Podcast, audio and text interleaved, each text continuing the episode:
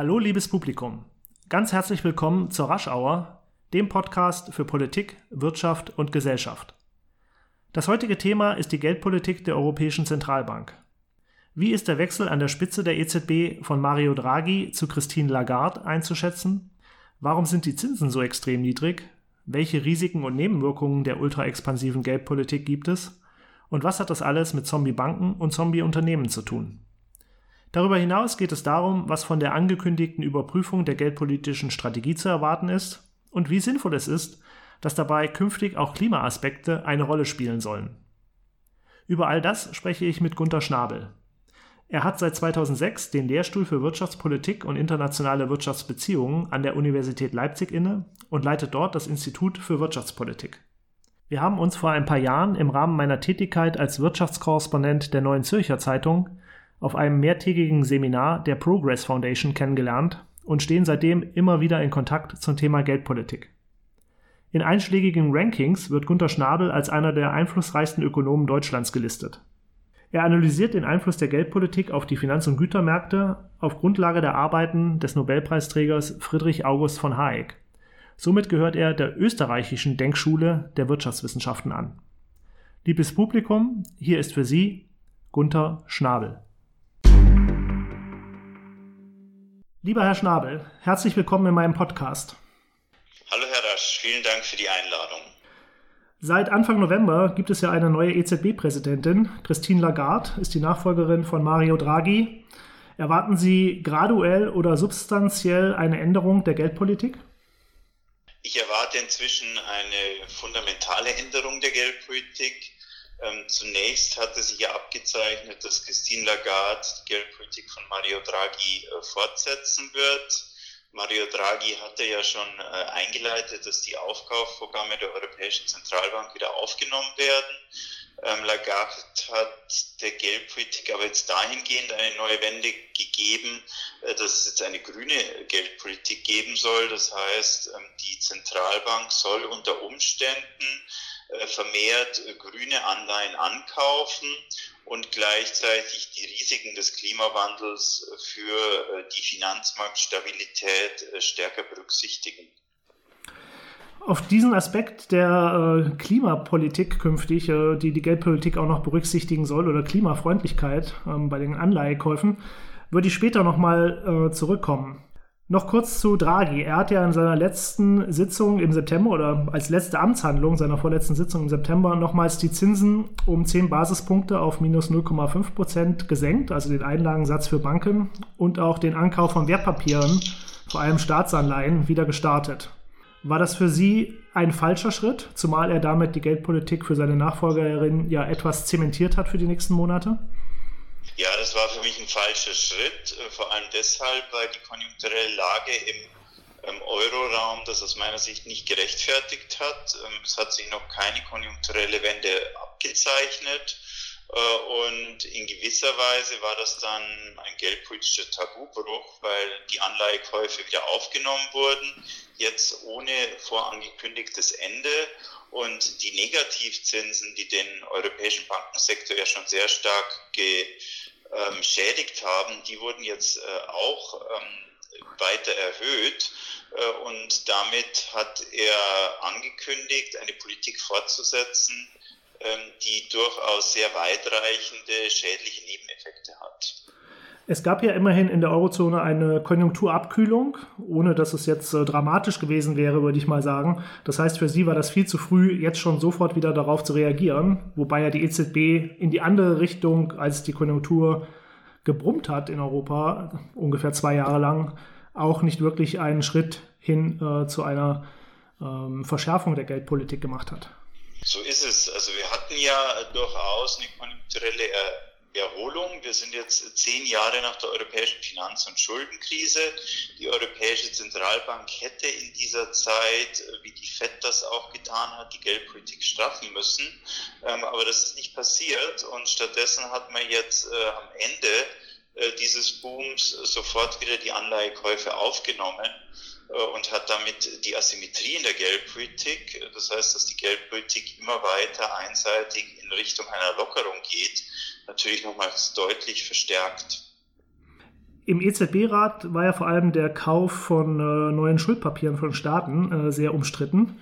Es gab dem Vernehmen nach zehn Dissidenten, die äh, eigentlich strikt gegen äh, oder deutlich gegen den Kauf äh, weiterer äh, Staatsanleihen war.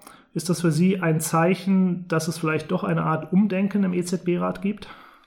Es war jetzt zumindest einmal ein Signal, dass es auch andere Positionen im EZB-Rat äh, gibt. Äh, vorher hat man das ja nicht so deutlich äh, vernommen oder war der Meinung, ähm, dass die Deutschen mit dieser Position alleine dastehen.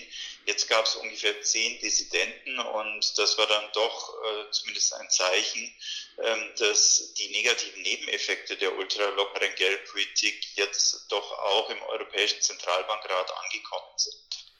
Eben, es wird viel über die Risiken und Nebenwirkungen der extremen Geldpolitik gesprochen. Was sind denn aus Ihrer Sicht die Risiken und Nebenwirkungen? Die sind natürlich vielfältig, die gehen auch oft in unterschiedliche Richtungen. Ähm, ich würde aber zwei äh, wichtige negative Effekte der anhaltend lockeren Geldpolitik identifizieren. Das eine sind negative Wachstumseffekte. Äh, man spricht auch von Zombifizierung. Ähm, dadurch, dass die Zinsen anhaltig anhaltend niedrig sind, ähm, werden die Unternehmen nicht mehr gezwungen, effizient zu wirtschaften. Sie werden nicht mehr gezwungen, ihre Produktivität zu erhöhen. Sie werden im Gegenteil ähm, dadurch subventioniert, dass die Finanzierungskosten ständig sinken. Ähm, und das führt dann natürlich dazu, dass die Produktivitätsgewinne zurückgehen und damit auch das Wachstum zurückgeht.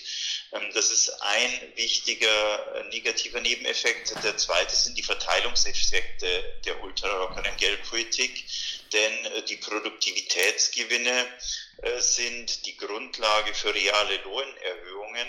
Und wenn jetzt die Produktivitätsgewinne, wie das in Europa der Fall ist, gegen Null konvergieren, dann gibt es auch keinen großen Spielraum mehr für reale Lohnerhöhungen. Das heißt, für immer mehr Berufsgruppen oder auch für Berufseinsteiger kommen jetzt die Löhne unter Druck. Ähm, die Einstiegslöhne beispielsweise in vielen Berufsgruppen sind nicht mehr so hoch wie vor 10 oder 20 Jahren. Und äh, damit sinkt natürlich auch die Kaufkraft einer wachsenden Anzahl von Bevölkerungsgruppen.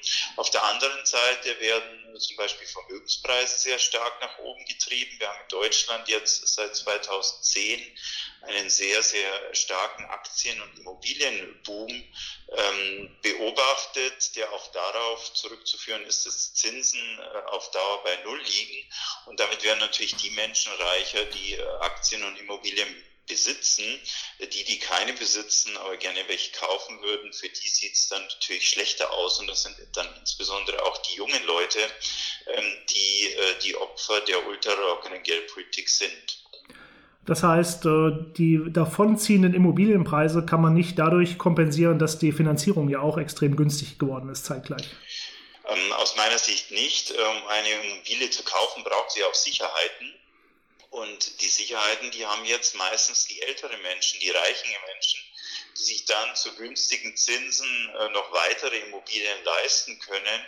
Äh, die jungen Menschen, die oft noch kein festes Beschäftigungsverhältnis haben, auch kein so hohes Lohnniveau mehr haben und vor allem auch keine Sicherheiten haben, weil sie noch kein Vermögen gebildet haben, äh, die bleiben von diesem Immobilienmarkt ausgeschlossen und können damit auch nicht von den niedrigen Zinsen profitieren. Gibt es nicht auch äh, eine starke Aufblähung des äh, Staatsanleihenmarktes? Immerhin äh, können sich Länder wie Deutschland und viele andere inzwischen quasi zu null oder sogar äh, zu null verschulden oder bekommen sogar Geld, wenn sie Schulden aufnehmen. Sicherlich ist es unbestritten, dass in den meisten Mitgliedsländern der Europäischen Währungsunion, und da ist Deutschland auch eine Ausnahme, die Staatsverschuldung auf sehr hohem Niveau liegt, auf historisch hohem Niveau liegt und äh, der Zinsdienst dieser Staatsverschuldung ist wahrscheinlich nur deshalb noch erträglich für die jeweiligen Regierungen, äh, weil die EZB aktiv äh, Staatsanleihen angekauft hat und damit natürlich auch die Zinsen auf diese Staatsanleihen sehr stark gedrückt hat.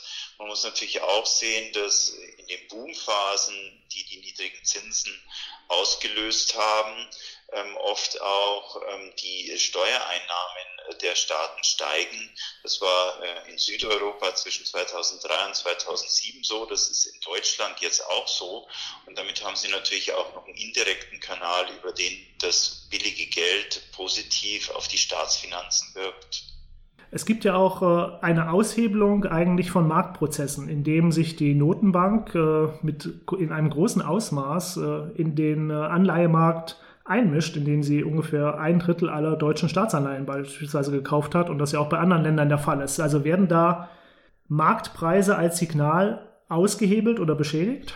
Natürlich, der Zins hat eine Allokationsfunktion und der Zins hat eine Signalfunktion. Die Allokationsfunktion trennt gute Investitionen mit hoher erwarteter Rendite von schlechten Investitionen mit geringer erwarteter Rendite. Und wenn Sie jetzt den Zins ähm, äh, strukturell gegen oder sogar unter Null äh, drücken, heißt das ja, dass immer mehr Investitionsprojekte äh, mit geringer erwarteter Rendite gemacht werden oder auch am Leben gehalten werden. Und ähm, äh, auf der anderen Seite steigt, das beobachten wir auch in vielen Ländern, die Verschuldung, ohne dass steigende Zinsen ähm, auf Länder oder Unternehmen mit steigender Verschuldung jetzt höheres Risiko signalisieren und damit sind marktwirtschaftliche Grundmechanismen äh, grundsätzlich außer Kraft gesetzt. Die EZB bewegt sich ja durch den Kauf von Staatsanleihen auch ein bisschen auf fiskalischem Terrain.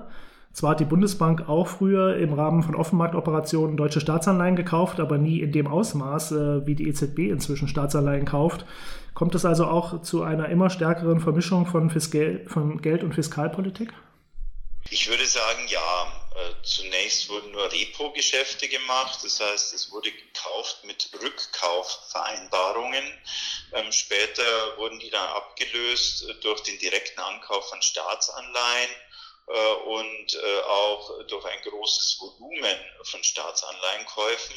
Und damit sind aus meiner Sicht die Grenzen zwischen Staatsfinanzierung und Geldpolitik schon lange verschwommen. Eine große Gruppe, die über diese Negativzinsen, also negativen Einlagensatz, der vor allem Banken betrifft, äh, klagt, sind eben die Kreditinstitute in Deutschland und in anderen äh, Ländern der Eurozone. Haben Sie da ein bisschen Mitleid mit den Banken oder muss man da einfach sagen, gut, Geldpolitik ist eben nicht für die Banken gemacht, die müssen sich äh, an das herrschende Umfeld anpassen? Also wir müssen uns bewusst sein, dass die Banken, die haben eine sehr wichtige Funktion in der Volkswirtschaft. Die überwachen nämlich die Allokation äh, des Kapitals. Also traditionell war es ja so in Deutschland, dass die Haushalte gespart haben. Die haben diese Ersparnisse bei den Banken eingelegt und die Banken haben diese Ersparnisse in Form von Krediten an die Unternehmen äh, vergeben und die Banken haben die sehr wichtige Aufgabe übernommen, sicherzustellen, dass die Investitionen der Unternehmen, die finanziert wurden, hohe Renditen erwirtschaftet haben. Und die hohen erwirtschafteten Renditen, äh, die konnten dann zwischen Unternehmen als Gewinne, zwischen den Banken als äh, Zins, den die Unternehmen an die Banken bezahlt haben, ähm, geteilt werden und Teil dieser Zinsen haben die Banken an die Haushalte zurückgegeben. Das heißt, ähm, die äh, Allokation des Kapitals durch die Banken hat dazu geführt, dass alle Sektoren einer Volkswirtschaft, Haushalte, Banken und Unternehmen profitiert haben. Und wenn wir jetzt äh, diese Allokationsfunktion außer Kraft setzen, die Banken haben traditionell von der Marge gelebt äh, zwischen Kredit- und Einlagenzinsen. Die haben auch von anderen Margen gelebt, von der sogenannten Transformationsmarge. Ähm, das heißt zwischen der Differenz von langfristigen Zinsen und kurzfristigen Zinsen, aber auch zwischen der Marge von Geldmarktzinsen und den Einlagezinsen, die sie an die Kunden bezahlt haben. Und wenn die Zentralbank diese Margen jetzt systematisch alle drückt, nimmt sie den Banken ja die Lebensgrundlage und das kann uns nicht egal sein, weil die Banken traditionell dafür gesorgt haben, äh, dass unsere Ersparnisse effizient äh, an die äh, Unternehmen weitergegeben wurden. Und ähm, deswegen muss man sehr besorgt sein, wenn die Europäische Zentralbank den Banken jetzt die Lebensgrundlage nimmt. Offenbar hat das die EZB inzwischen auch erkannt. Es gibt ja jetzt immerhin äh, Freibeträge für die Banken im Rahmen der Geldpolitik, das sogenannte Tiering-System. Die das Frage ist, ist eben, reicht das aus oder müsste die EZB doch versuchen, von den Negativzinsen wegzukommen? Ich würde sagen, dass das Tiering-System ein Kompromiss ist. Es schafft äh, insbesondere kleine Banken ein bisschen Luft. Man muss sehen, dass die kleinen und mittleren Banken inzwischen auch sehr stark von äh, deutlich wachsender Regulierung betroffen sind. Äh, mit der Zunahme der Regulierung umzugehen, ist sehr teuer. Und das bedeutet für kleine Banken eine deutlich größere Belastung als für größere Banken. Äh, grundsätzlich äh, bin ich immer noch der Meinung, dass negative Zinsen den Finanzsektor schädigen und äh, so nicht gesetzt werden sollten. Und wenn wir mal den Blick über den großen Teich wagen in die USA, äh, dann hat die Federal Reserve Bank wahrscheinlich nicht ohne Grund äh, auf negative Zinsen verzichtet. Im Gegenteil, sie hat den Banken ähm, seit 2008 ähm, steigende Zinsen auf ihre Einlagen bei der Fed bezahlt und damit den Bankensektor ähm, gewisser Weise rekapitalisiert und auch stabilisiert. Und deswegen steht jetzt äh, kurz vor Beginn des Abschwungs auch der amerikanische Bankensektor deutlich besser da als der europäische Bankensektor. Das ist für Sie also ein wichtiger Grund, warum es diese enormen Unterschiede zwischen der Solidität des amerikanischen Bankensystems und des europäischen Bankensystems gibt. Ich würde das so sehen, ja. Also in den USA hat man in Reaktion auf die Krise erstens den Bankensektor rekapitalisiert und äh, man hat dem Bankensektor auch viele Bad Assets äh, abgenommen. Und äh, in Europa ist das in diesem Maße eben nicht passiert. Man hat negative Zinsen berechnet und auch versäumt, äh, den Bankensektor von faulen Krediten zu bereinigen. Gut, es war also jetzt nicht nur eine, ein Versäumnis der EZB, sondern auch der Politik sozusagen, wie man in Europa auf die Bankenkrise reagiert hat. Richtig, es ist zum Teil natürlich auch Aufgabe der Finanzmarktregulierung. Wir müssen aber auch sehen, dass die EZB Teil der Finanzmarktregulierung ist, insbesondere bei den großen Banken. Geschädigt wurden ja nicht nur die Banken von den Negativzinsen und den Nullzinsen, sondern auch die Sparer und die künftigen Rentner ähm, werden geschädigt und beklagen sich zum Teil laut, vor allem in Deutschland. Ähm, bei den Rentnern oder bei den Rentnergenerationen, die äh, jetzt äh, irgendwann mal in Rente gehen in den nächsten Jahren, spielt ja der Zinseszinseffekt eine wichtige Rolle, der im Prinzip jetzt abgeschafft wurde für die Altersvorsorge. Sind die Klagen der Sparer berechtigt oder hat Draghi recht, wenn er sagt, gut, die Leute müssen dann halt ihre Asset äh, Allocation, also wie sie ihr Geld anlegen, überdenken und dürfen nicht alles auf dem Sparbuch lassen, sondern müssen halt auch mal Aktien kaufen? Ja, Sie können natürlich Aktien kaufen, Sie können auch äh, Immobilien kaufen, nur Sie brauchen natürlich auch einen Zugang äh, zu dem Markt und Sie brauchen das entsprechende Risikobewusstsein ähm, und Sie brauchen auch die entsprechenden Ressourcen. Und ähm, als kleiner und mittlerer Sparer können Sie sich natürlich in der Regel den Finanzberater nicht leisten oder wollen Sie sich den nicht leisten. Und deswegen war für den äh, kleinen und mittleren Sparer das traditionelle deutsche System ähm, natürlich attraktiver, äh, wo man ähm, äh, Geld in die Banken einlegen konnte und dann einen garantierten Zins hatte. Der war wahrscheinlich nicht so hoch, aber er war zumindest nicht negativ ähm, und ähm, hat äh, für die kleinen und mittleren Sparer einen gewissen Sparanreiz bedeutet. Ähm, man muss ja sehen, zum Beispiel bei Platzen der Dotcom-Blase haben sich viele Anleger im Aktienmarkt in Deutschland die Finger verbrannt und deswegen sind sie heute zurückhaltend. Ähm, und wir wissen inzwischen auch, dass nicht äh, zuletzt aufgrund des billigen Geldes die Aktienpreise auf historische Höhen äh, geklettert äh, sind. Und deswegen muss sich natürlich jeder Anleger auch die Frage stellen, ob es da nicht einmal zu einer Korrektur kommen wird oder ob dieser Aufwärtstrend immer weitergehen wird. Und ähm, diese Frage können die kleinen und mittleren Sparer für sich wahrscheinlich nur sehr schwer beantworten. Also schlimmstenfalls würden die Leute wieder anfangen, in Aktien zu investieren und äh, würden das kurz vor der nächsten Korrektur oder dem nächsten Crash sogar tun. Das ist denkbar und dann würde natürlich noch mehr das Vertrauen in die staatlichen Institutionen verloren gehen. Sie hatten selber schon die Zombifizierung von Unternehmen und von Banken angesprochen. Etwas ketzerisch gefragt, kann ich als Arbeitnehmer eigentlich merken, dass ich in einem Zombie-Unternehmen arbeite? Ich glaube, Sie würden es nicht merken. Ähm, Sie würden vielleicht spüren, dass Ihr Arbeitsplatz ähm, anhaltend sicher ist. Wir haben ja auch äh, erlebt, dass in vielen Industrieländern in den letzten Jahren äh, die Arbeitslosigkeit deutlich äh, zurückgegangen ist. Ähm, gleichzeitig würde ich aber vermuten, dass also auf Dauer ihr realer Lohn unter Druck äh, kommen wird. Also dass sie zwar Arbeitsplatzsicherheit äh, hätten, ähm, dass aber die Entlohnung des Unternehmens nicht mehr so großzügig ist wie noch vor 10 oder 20 Jahren. Und am schönsten kann man das eigentlich in Japan beobachten, äh, wo diese Geldpolitik schon sehr viel länger anhält und damit auch wahrscheinlich die Zombifizierung deutlich weiter fortgeschritten ist. Und dort fallen seit 20 Jahren die realen Löhne. Und das ist eben der Preis, den dann die Bürger äh, für die Zombifizierung zu bezahlen haben.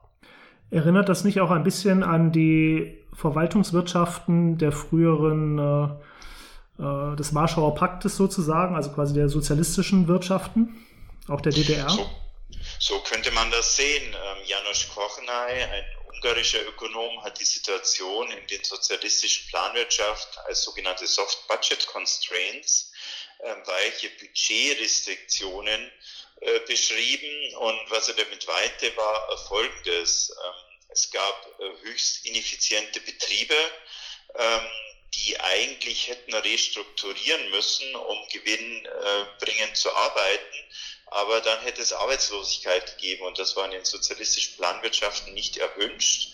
Und deswegen haben die Unternehmen ständig neue Kredite bekommen von den staatlich ähm, kontrollierten Banken, natürlich zu einem geringen oder einem Nullzins.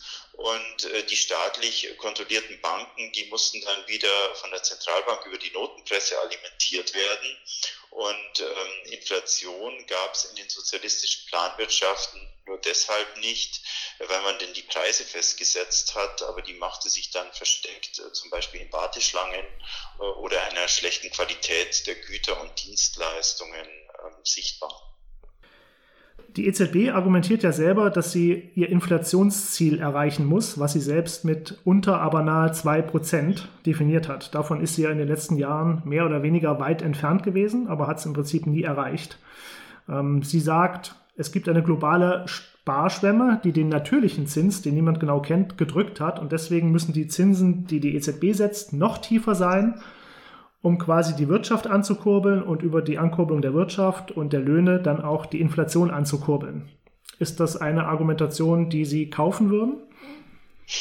Ich würde sie nicht kaufen, weil ich äh, die globale Sparschwemme so nicht sehen kann. Also es wird ja grundsätzlich argumentiert, dass die Sparschwemme daraus resultiert, dass die Gesellschaften in den Industrieländern altern und deswegen die Menschen mehr für die Zukunft äh, sparen. Und aus meiner Sicht müsste dann natürlich das Haushaltssparen äh, zunehmen, aber das ist nicht der Fall. Also in den meisten Ländern fallen die Haushaltssparquoten und das ist eigentlich genau das Gegenteil von dem, was äh, die Sparschwemmen-Theorie voraussagen würde.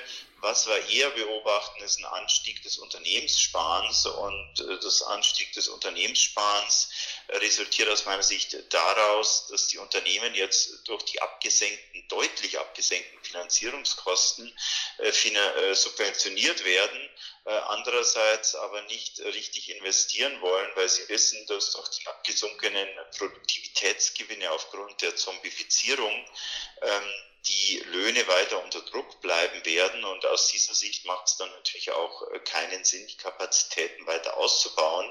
Ähm, die Preise sind einfach gering, weil die Kaufkraft der Menschen zurückgeht. Und äh, dann ist es eigentlich äh, die erste Aufgabe der Unternehmen, Güter billiger anzubieten, vielleicht auch dadurch, dass sie ein bisschen den Service und die Qualität zu reduzieren. Und damit werden auch langfristig natürlich die Inflationsraten unter Druck oder auch unter dem 2%-Ziel, äh, das sich jetzt viele Zentralbanken gesetzt haben.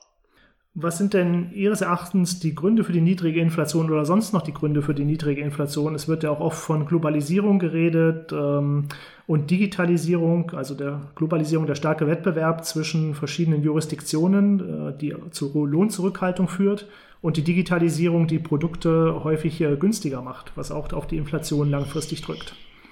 Also ich würde sagen, Digitalisierung müsste eigentlich zu Produktivitätsgewinnen führen und äh, Produktivitätsgewinnen müssten zu steigenden Löhnen führen. Ähm, und das beobachten wir nicht. Also muss es eigentlich einen anderen Grund äh, für die geringen Produktivitätsgewinne äh, geben. Und das ist aus meiner Sicht natürlich das billige Geld. Ähm, das ähm, erste Argument, geben Sie mir da nochmal das Stichwort. Globalisierung. Globalisierung. Ja, ich sehe am Ende die Globalisierung auch als äh, Folge der Niedrigzinspolitik der großen Zentralbanken, insbesondere die FED, die seit 2001 äh, die Zinsen sehr stark abgesenkt hat und da ist sehr, sehr viel Geld nach China geflossen. Und China hat mit diesem billigen Geld aus den USA sehr große Überkapazitäten aufgebaut und versucht jetzt mit billigen Preisen diese Überkapazitäten auf dem Weltmarkt äh, abzusetzen. Ähm, das ist jetzt erstmal was, was natürlich den chinesischen Bürger äh, hohe Kosten aufbürdet. Ähm, aber das trifft eigentlich die Zentralbanken nur deshalb, weil sie sich ein Inflationspunktziel gesetzt haben. Und ähm, das bedeutet äh, für die Europäische Zentralbank, dass die Inflationsrate bei nahe äh, unter, aber nahe zwei Prozent halten will. Ähm, wenn sie die Inflationsrate einfach unter zwei Prozent halten würde, dann wäre gar keine geldpolitische Reaktion nötig und dann könnten die äh, Bürger in den europäischen Ländern von geringeren Preisen äh, profitieren, ohne dass die Zentralbank jetzt äh, reagieren müsste, die Geldmenge ausweiten müsste und damit als unbeabsichtigten Nebeneffekt jetzt die Preise für für Aktien und Immobilien nach oben treibt.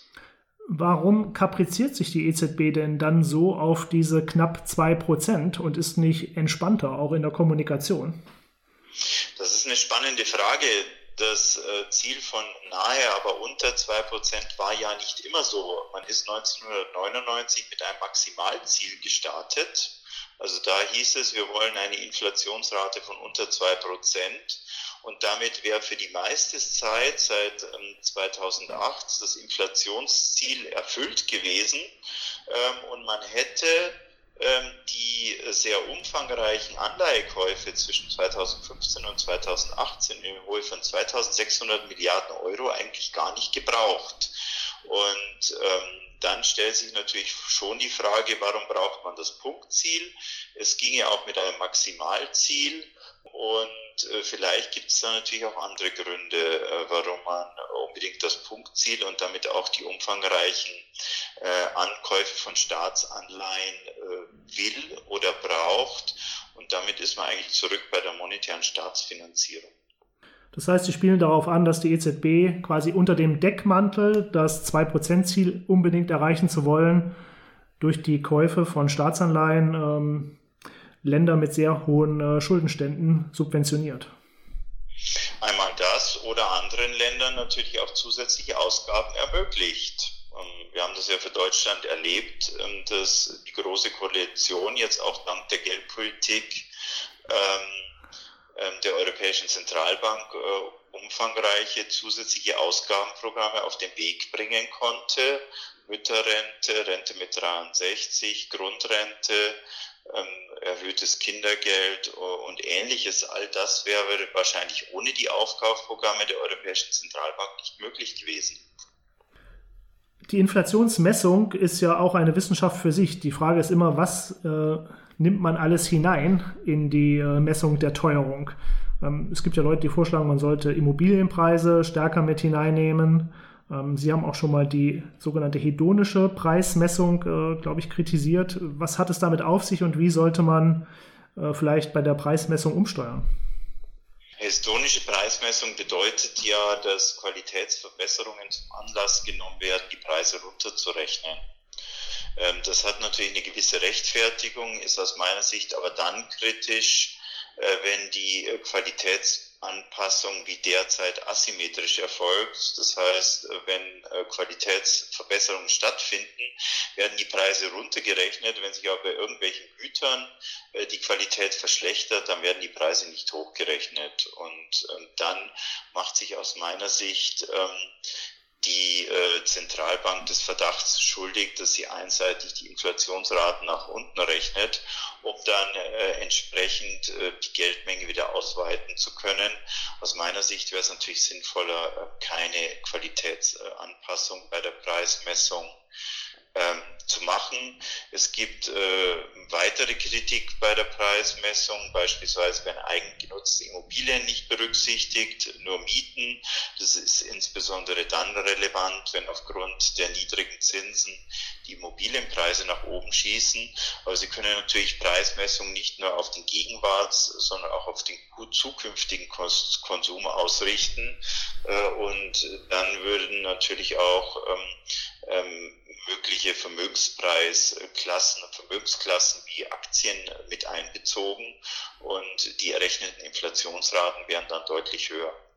Was würden Sie denn vorschlagen? Wie kommt man aus dieser Nullzinsfalle wieder raus? Weil wenn wir eben diskutiert haben, dass die EZB auch immer die Schuldenstaaten im Blick hat, also die Staaten mit einer hohen Verschuldung, kann sie ja quasi nie die Zinsen mal wieder auf ein deutlich höheres Niveau anheben, ohne befürchten zu müssen, dass äh, manche Staaten, wie beispielsweise Italien, ähm, Gefahr laufen, ihren Schuldendienst nicht mehr leisten zu können.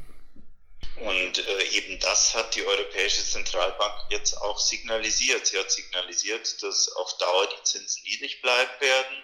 Und sie hat auch signalisiert, dass die Anleihekäufe wieder aufgenommen werden. Ähm, und äh, das würde aber auch bedeuten, ähm, dass die Risiken für den Finanzsektor zunehmen, dass wir eine zunehmende Stabilisierung des Finanzsektors haben werden dass wir auch eine zunehmende Zombifizierung äh, der Wirtschaft haben werden und dass damit natürlich auch äh, die Produktivitätsgewinne weiter zurückgehen werden und auch die Löhne weiter unter Druck äh, kommen werden und natürlich auch die reale Verzinsung der Spareinlagen negativ sein wird. Und das ist eigentlich ein Szenario, das wir uns als Bürger nicht wünschen würden insbesondere wenn die Aussicht dahin geht, dass sich die Lage auf Jahrzehnte verstetigt, wie wir das ja auch schon aus Japan kennen. Und äh, von daher würde ich zu einem Ausstieg raten. Ähm, es ist bekannt, äh, dass die Schuldenstände äh, vieler Länder hoch sind. Es ist auch bekannt, dass viele Unternehmen nur noch überleben können, weil die Zinsen niedrig sind. Und deswegen kann die äh, Zentralbank eigentlich die Zinsen nur sehr langsam anheben. Ich habe mal äh, 0,25 Prozentpunkte pro Jahr vorgeschlagen. Das wäre durchaus ein Wert, an den sich die Unternehmen äh, und die hochverschuldeten Staaten äh, anpassen äh, könnten. Äh, die Zinserhöhungen müssen dann natürlich über einen langen Zeitraum äh, stattfinden. Wenn wir jetzt davon ausgehen, dass so ein langfristig gleichgewichtiger Zins bei 5% liegen würde, dann würde dieser Prozess natürlich sehr lange dauern. Gut, aber das ist natürlich im Moment äh, angesichts der Mehrheitsverhältnisse im EZB-Rat sehr unwahrscheinlich. Befürchten Sie, dass es dann früher oder später sogar zu sozialen Spannungen kommen könnte, obwohl die EZB ja genau das vermeiden möchte, indem sie auch möglichst viele Leute in Arbeit bringt. Also ich denke, man muss hier die kurzfristige und die langfristige Sicht äh, unterscheiden. Die EZB hat durchaus recht, dass sie in einer Krise durch Zinssenkungen äh, verhindern kann, dass Arbeitslosigkeit äh, entsteht. Andererseits haben wir ja schon herausgearbeitet, ähm, dass mit der anhaltend lockeren Geldpolitik die Produktivitätsgewinne und damit die Löhne unter Druck bleiben werden. Sie können dann natürlich die Löhne äh, für die untersten Einkommensschichten durch Mindestlöhne auffangen, aber das heißt, dass die Belastungen dann äh, zunehmend von der Mittelschicht getragen werden und die Mittelschicht ist eigentlich die Schicht äh, in allen europäischen Volkswirtschaften, äh, die die Stabilität der politischen Systeme sichergestellt hat. And, andererseits haben sie dann Exzesse auf den Vermögensmärkten, sehr stark steigende Aktien- und Immobilienpreise, tendenziell bevorzugt billiges Geld große Unternehmen gegenüber kleinen und mittleren Unternehmen durch die unterschiedlichen Finanzierungsstrukturen. Wir beobachten dann vielleicht auch noch eine Konzentration im Unternehmenssektor und auch im Finanzsektor, weil insbesondere kleine und mittlere Banken unter diesen anhaltend niedrigen Zinsen äh, leiden. Und damit würden jetzt auch sich unsere Wirtschaftsstruktur hin zu, zu großen Einheiten äh, verändern. Und auch das sehe ich aus Verteilungsgesichtspunkten ähm, kritisch. und deswegen bringe ich zunehmend die anhaltend lockere Geldpolitik auch mit einer politischen Destabilisierung in Verbindung. Ähm, viele Menschen leiden unter dieser Geldpolitik. Viele Menschen sehen auch die Ungerechtigkeit, äh, die mit dieser Geldpolitik verbunden ist. Und deswegen driften immer mehr Menschen an die politischen Ränder. Und damit werden auch die politischen Systeme in den ähm, europäischen Volkswirtschaften zunehmend polarisiert. Vielleicht noch einen kleinen Schwenk nach Japan. Das ist ja ein Markt, den Sie sehr intensiv erforscht haben. Sie haben schon gesagt, dass dort die realen Löhne auch seit Jahren sinken. Aber eine gesellschaftliche äh, Destabilisierung oder eine Tendenz zu den Extremen sieht man ja in Japan von hier aus gesehen zumindest nicht so stark. Stimmt das? Ja, das würde ich auch so sehen. Ähm, die Japaner sind äh, sehr leidensfähig und das beobachtet man auch. Ähm, ich glaube, in Europa, wenn über 20 Jahre hinweg in der Tendenz die realen Löhne fallen würden, äh, da käme es äh, zu großer Unruhe und das beobachten wir in Japan jetzt nicht. Die Leute nehmen das geduldig hin und der Premierminister Abe, äh, der spielt eigentlich ähm, dieses politische Spiel auch sehr gut. Er fährt immer wieder keynesianische Ausgabenprogramme, äh, die von der Bank von Japan jetzt äh, finanziert werden. Und dadurch schafft er es dann doch immer wieder, ähm, ähm, seine Partei in den Wahlen so zu stärken, dass er an der Macht bleibt. Wenn die EZB e sich nach Ihnen richten würde und würde tatsächlich auf einen Kurs einschwenken und äh, pro Jahr 25 Basispunkte die Zinsen anheben, was müsste man denn tun, wenn trotzdem die Wirtschaft dann wieder in eine Rezession gleitet, was ja immer mal passieren kann im konjunkturellen Zyklus? Müsste die EZB dann durchhalten oder müsste man dann aussetzen oder zwischenzeitlich dann doch wieder die Zinsen senken? Ich glaube, die EZB müsste durchhalten. Also Rezession ähm, ist Teil von marktwirtschaftlichen Prozessen. Äh, die Unternehmen müssten in der Lage sein, zu restrukturieren, effizienter zu werden und äh, stärker zu werden. Und dafür ist äh, einfach eine Rezession notwendig. Ähm, und wir müssen einfach die Kraft haben, durch eine solche Rezession zu gehen. Ich glaube auch, dass wir diese Kraft hätten. Wir haben auf diesen planwirtschaftlichen Strukturen, die jetzt natürlich immer mehr entstehen, haben wir doch ein kapitalistisches äh, System und die Menschen und die Unternehmen sind immer noch ähm, in der Lage, sich an Veränderungen anzupassen. Und deswegen äh, glaube ich, ähm, dass die ähm, Einschnitte deutlich geringer wären, als das zum Beispiel die mittel- und osteuropäischen Planwirtschaften 1990 ähm, erlebt haben. Jetzt hat die EZB ja die Überprüfung ihrer geldpolitischen Strategie angekündigt.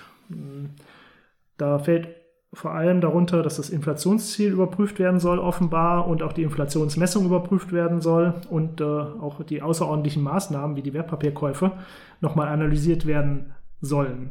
Welche realistischen Optionen liegen denn Ihres Erachtens auf dem Tisch, mal unabhängig davon, ob Sie die gut finden oder schlecht finden? Also man muss sich bewusst sein, dass dieser Prozess von der EZB angestoßen wurde, insbesondere von der neuen Präsidentin Christine Lagarde. Äh, deswegen glaube ich, ähm, dass äh, zwei ähm, Optionen im Vordergrund stehen werden. Äh, das eine ist das Inflationsziel. Ähm, man hat hier mehr Symmetrie diskutiert, was bedeuten könnte, dass wenn jetzt lange die Inflation unter dem 2%-Ziel gelegen hat, dass man dann auch zulassen wird, dass für eine längere Zeit die Inflation über dem 2%-Ziel liegen darf. Und das würde aus meiner Sicht einer weiteren geldpolitischen Lockerung äh, entsprechen, für den Fall, dass äh, durch das, bedingt durch das billige Geld die Inflationsraten jetzt doch nach oben schießen würden, was der eine oder andere auch äh, prognostiziert. Äh, der zweite Punkt ist ja die Vergrünung ähm, der europäischen äh, Geldpolitik.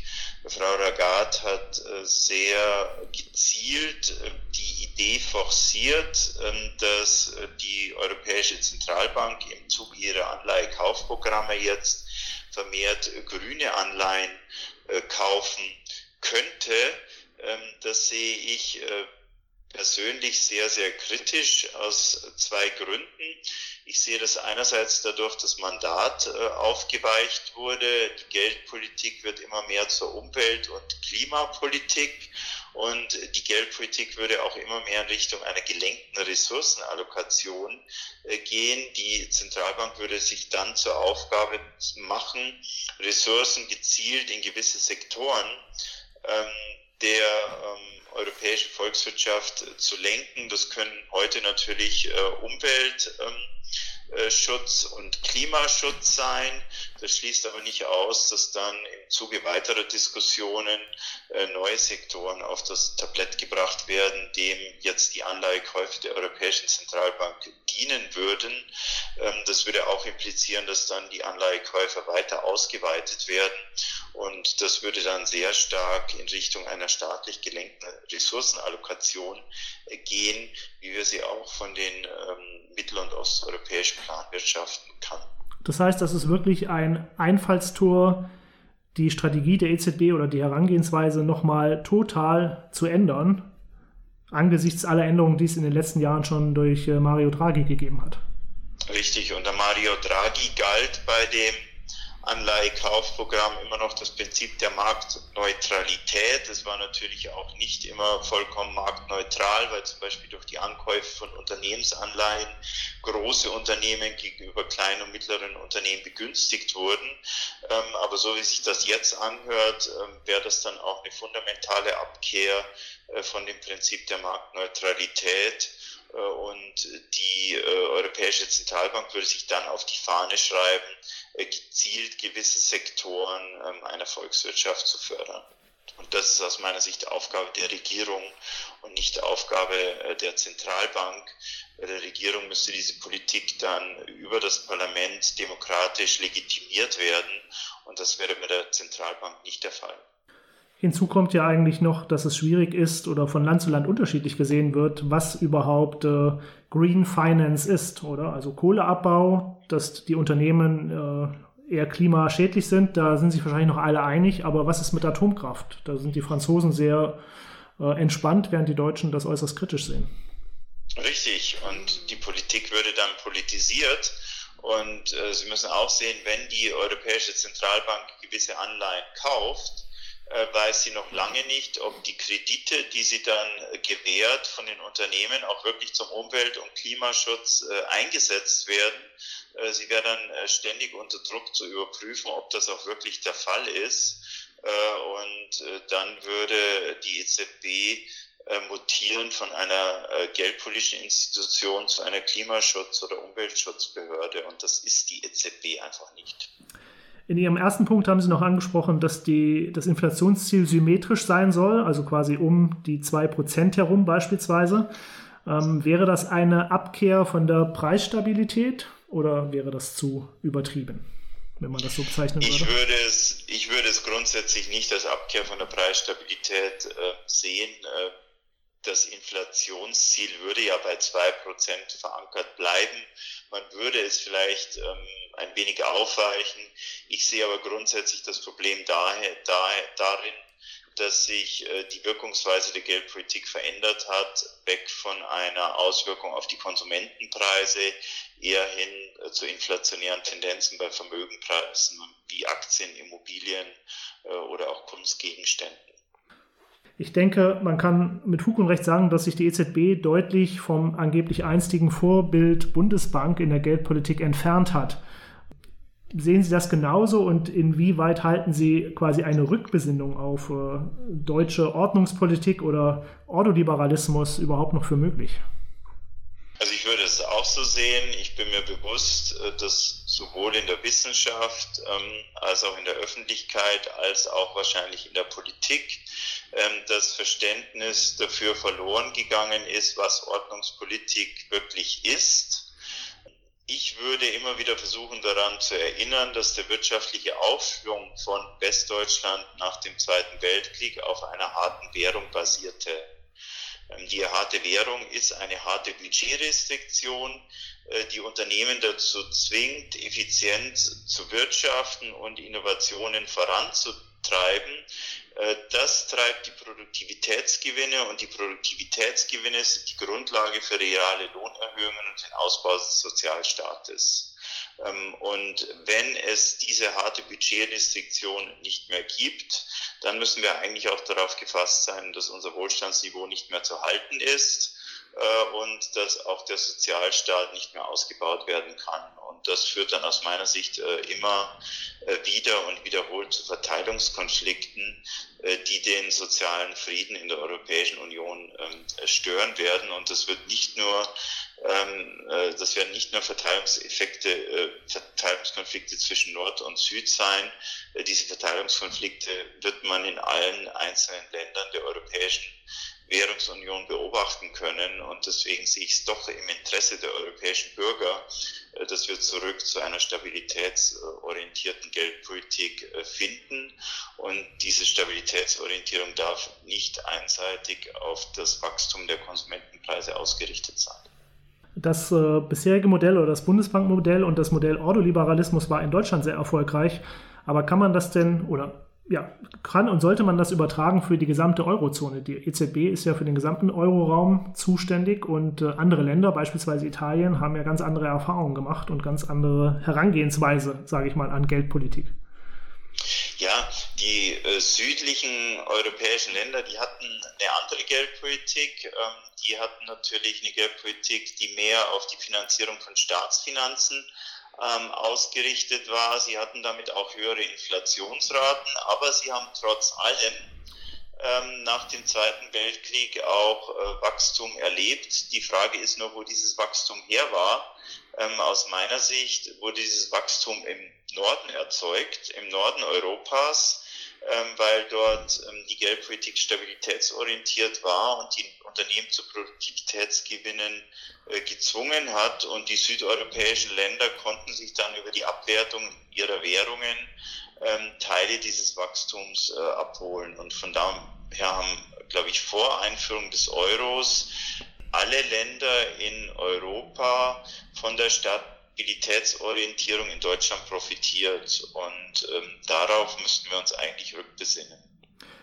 Sie haben eben schon angesprochen, dass Ihre Meinung im Moment eine Minderheitenmeinung ist, äh, sowohl in der Öffentlichkeit als auch unter Ökonomen und unter Geldpolitikern.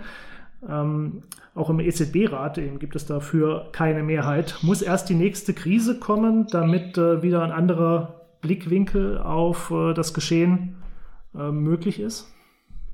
Ja, das ist eine zentrale Frage. Wir wissen nicht, wann die Wende kommt. Also wir beobachten seit 20 Jahren, dass sich eigentlich die europäische Geldpolitik von ähm, der äh, Geldpolitik äh, deutschen Musters wegbewegt. Ich sehe auch noch nicht eine grundsätzliche Trendwende im Denken kann aber auch beobachten, dass es viele Menschen gibt, die inzwischen unzufrieden sind und das ist auch was, was man äh, berücksichtigen muss. Ähm, und ich hoffe, ähm, dass ähm, in der nächsten Legislaturperiode unter Christine Lagarde die europäischen Zentralbanker äh, zu der Einsicht kommen werden, dass nur eine stabile Währung äh, die Grundlage für stabile Gesellschaften in Europa sein kann. Herr Schnabel, vielen Dank für das Gespräch. Ich bedanke mich. Vielen Dank, Herr Rasch. Das war mein Gespräch mit dem Wirtschaftsprofessor Gunther Schnabel. Wenn Ihnen die Sendung gefallen hat, abonnieren Sie doch meinen Podcast Raschauer. Falls Sie meine Arbeit sogar unterstützen möchten, können Sie das auf vielfältige Weise tun.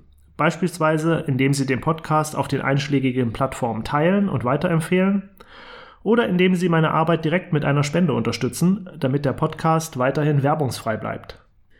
Guter Journalismus ist letztlich aufwendig und somit teuer. Mehr Informationen über mich und die Unterstützungsmöglichkeiten finden Sie auf meiner Homepage www.michaelrasch.de. Dort können Sie gerne auch Anregungen, Lob, Kritik und sonstiges Feedback hinterlassen oder mich kontaktieren. Mit dem Abonnement des Newsletters werden Sie zudem stets über die neuen Podcasts informiert. Die Raschauer kommt wieder, dann mit dem Thema Die Logiken der Macht. In dem Podcast wird es um das Wesen und die Ausdrucksformen der Macht gehen, das Wechselspiel zwischen Politik und Wirtschaft, es wird Faustregeln für Unternehmer im Umgang mit der Politik und um Praxisbeispiele aus den vergangenen Jahren geben. Zu Gast sein wird dann Dominik Meyer. Er ist einer der führenden Politikberater in Deutschland, Buchautor sowie Mitbesitzer von Miller und Meyer Consulting in Berlin. Bis dahin, auf Wiederhören und alles Gute.